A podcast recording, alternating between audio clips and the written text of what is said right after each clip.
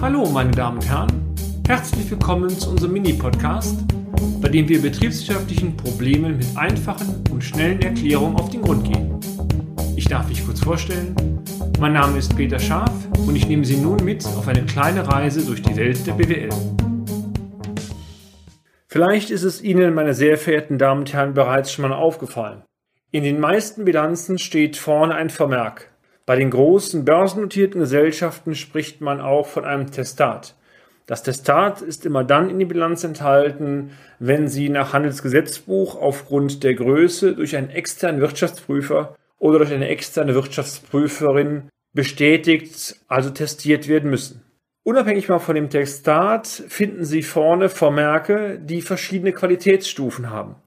Bereits in einem der letzten Blogs haben wir darauf hingewiesen, dass hierzu von der Bundessteuerberaterkammer im Februar 2011 Grundsätze zur Erstellung von Jahresabschlüssen veröffentlicht worden sind. Auf diese Grundsätze möchten wir einmal folgenden eingehen, insbesondere auf die Vermerke, die eigentlich verschiedene Qualitätsstufen ausdrücken. Die einfachste Variante ist, Erstellung des Jahresabschlusses ohne Beurteilung.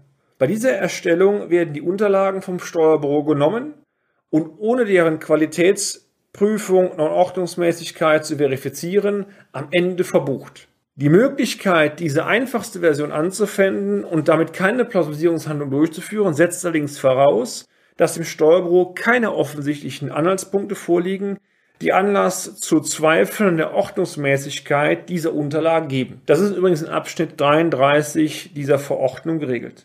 Eine Erstellung ohne Beurteilung ist, um es nochmal festzuhalten, die einfachste Form der Ableitung eines Jahresabschlusses. Kommen wir zur nächsten Qualitätsstufe, meine Damen und Herren, die Erstellung des Abschlusses mit Plausibilitätsbeurteilung. Ein Abschluss mit diesem Plausibilitätsvermerk setzt unter anderem voraus oder erfordert sogar, die Durchführung von Befragungen und analytischen Beurteilungen. Das ist übrigens in der Verlautbarung Abschnitt 37 geregelt. Ich zitiere einmal frei. Ziel ist es, oder anders formuliert, es soll dem Bilanzersteller mit einer gewissen Sicherheit eine Aussage bzw. Feststellung ermöglichen, dass keine Umstände bekannt geworden sind, die gegen eine Ordnungsmäßigkeit des Jahresabschlusses sprechen. Interessant sind unserer Ansicht nach übrigens die Ausführungen Absatz 40. Dort wird nämlich geregelt, welche Maßnahmen regelmäßig erforderlich sind, um eine Plausibilitätsprüfung überhaupt durchführen zu können. Beispielsweise können wir hier nennen Befragung zu allen wesentlichen Abschlussaussagen oder auch Abgleichung des Gesamteindrucks der Informationen des Jahresabschlusses mit der im Vorfeld oder im Verlauf der Erstellung genannten Information. Also, wenn man im Rahmen der, der Berufserfahrung merkt, irgendwas könnte nicht passen, dann muss man schon eigentlich diesen Unsicherheiten nachgehen und dann klären, ob es eine Unregelmäßigkeit gibt oder nicht. Die letzte und eigentlich höchste Qualitätsstufe, meine Damen und Herren, ist die Erstellung des Jahresabschlusses mit umfassender Beurteilung. So ist es übrigens in der Richtlinie auch genannt. Die Regelung hierfür finden Sie in Absatz 48.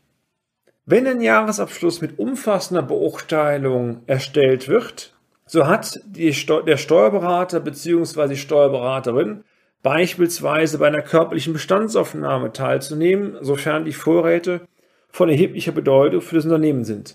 Das ist bei Handelsunternehmen beispielsweise der Fall oder auch bei Produktionsunternehmen, wenn sie ein hohes Volumen an unfertigen, fertigen Arbeiten auf der Aktivseite haben.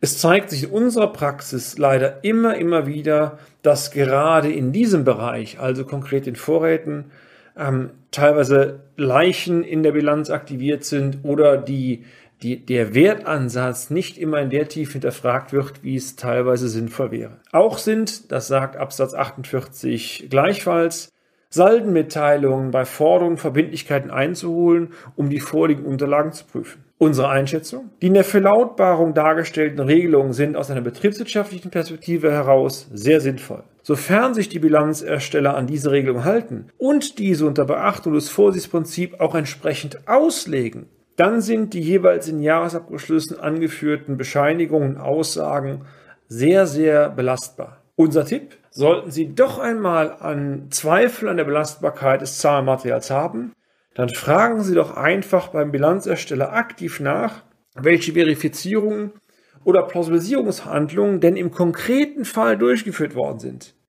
Sie werden sehr schnell merken, wie der Befragte reagiert. Wenn Sie auf diese Fragen kompetente und klare Aussagen erhalten, dann sind das gute Indikatoren für einen hochwertigen Jahresabschluss.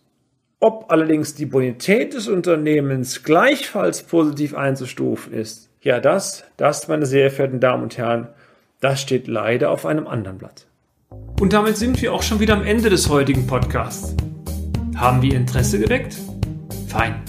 Dann besuchen Sie uns doch einmal auf unserer Homepage unter www.scharf-office.de und schalten Sie auch beim nächsten Mal wieder ein für eine kleine Reise in die Welt der BWL. Ihr Peter Scharf.